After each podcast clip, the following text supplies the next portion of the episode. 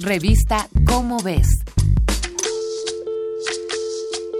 Aunque mucho se diga sobre el combate al racismo, la realidad nos dice que la discriminación por el tono de piel sigue presente en nuestro cotidiano. El racismo no solo es la construcción de un prejuicio sobre los otros, se refiere al poder que ejerce cierto grupo dominante sobre otros grupos subordinados. Para darnos una idea de la magnitud de este fenómeno, el portal de comunicación BuzzFeed comparó y analizó la publicidad de las principales revistas estadounidenses. El estudio determinó que la presencia de personas de tez blanca en los anuncios es exagerada. Tan solo el 20% de los comerciales analizados mostraba personas con un tono de piel distinto al blanco. En el pequeño grupo de anuncios que mostraban gente morena o afro, solo se hacían alusión a temas de viajes o filantropía, y bajo ninguna circunstancia aparecieron en portada.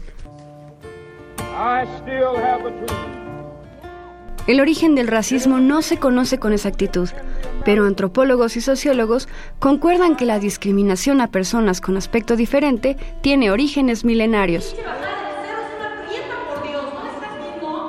El racismo es un raro mecanismo de defensa colectivo.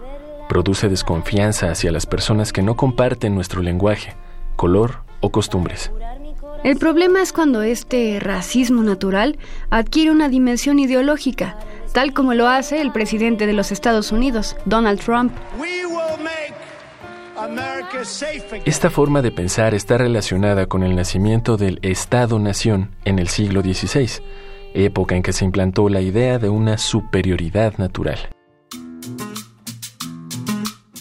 Aunque muchos opinen lo contrario, la verdad es que los humanos no somos tan diferentes entre nosotros. El Homo sapiens comparte el mismo origen africano, el cual se remonta a 200.000 años atrás. Con la ayuda del proyecto del genoma humano, se pudo determinar la secuencia de genes que nos constituyen, los humanos compartimos el 99.99% de ellos. Un indígena de México pudiera parecer totalmente distinto a un vikingo escandinavo, pero entre ellos solo hay 0.1% de diferencia genética. La evidencia histórica, arqueológica y antropológica nos demuestra que hablar de pureza racial o linajes es incorrecto, pues todos somos una mezcla. Esta es una coproducción de Radio UNAM y la Dirección General de Divulgación de la Ciencia de la UNAM, basada en el artículo Racismo, discriminación que persiste, de Guillermo Cárdenas Guzmán. Revista Cómo ves.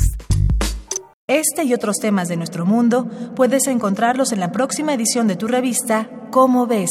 Hasta la próxima.